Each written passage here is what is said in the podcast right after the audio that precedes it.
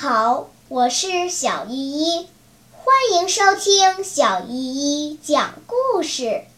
今天我要讲的故事是张良拜师。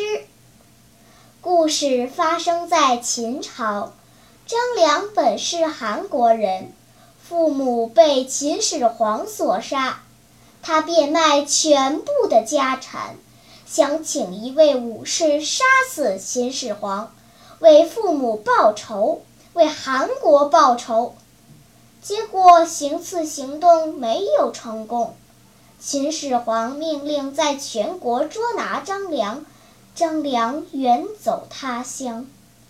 这一天，张良来到东海边的下邳，刚要走上小桥，一位白发老翁的一只鞋掉到桥下。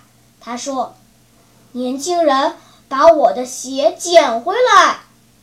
张良想起父母生前尊老的教导，便到桥下把鞋捡了起来。老翁又说：“给我穿上！”张良恭恭敬敬地给老人把鞋穿上。老翁说：“嗯，你这个年轻人可以教育。五天后天亮时，在这里等我。”五天后，天刚蒙蒙亮，张良来到了桥上，可老人早已等在那里了。老翁说：“你怎么来迟了？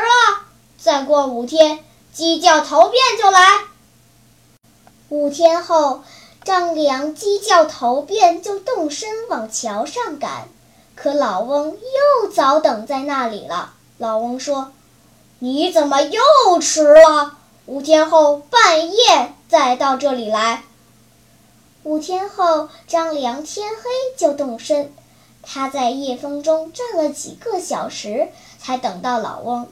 老翁拿出一部书，对张良说：“好好读这本书，将来有大用。”张良跪下来接下这部《太公兵法》。张良认真攻读这本兵法。三年后，他参加了刘邦的起义队伍，运用太公兵法辅佐刘邦建立了汉朝。小朋友们，故事告诉我们两个道理：第一，尊敬老人是做人起码的要求；第二，拜师学习要虔诚，要历经磨难。否则学不到真正的知识。好啦，今天的故事就讲到这里吧。什么？你还没有听够呀？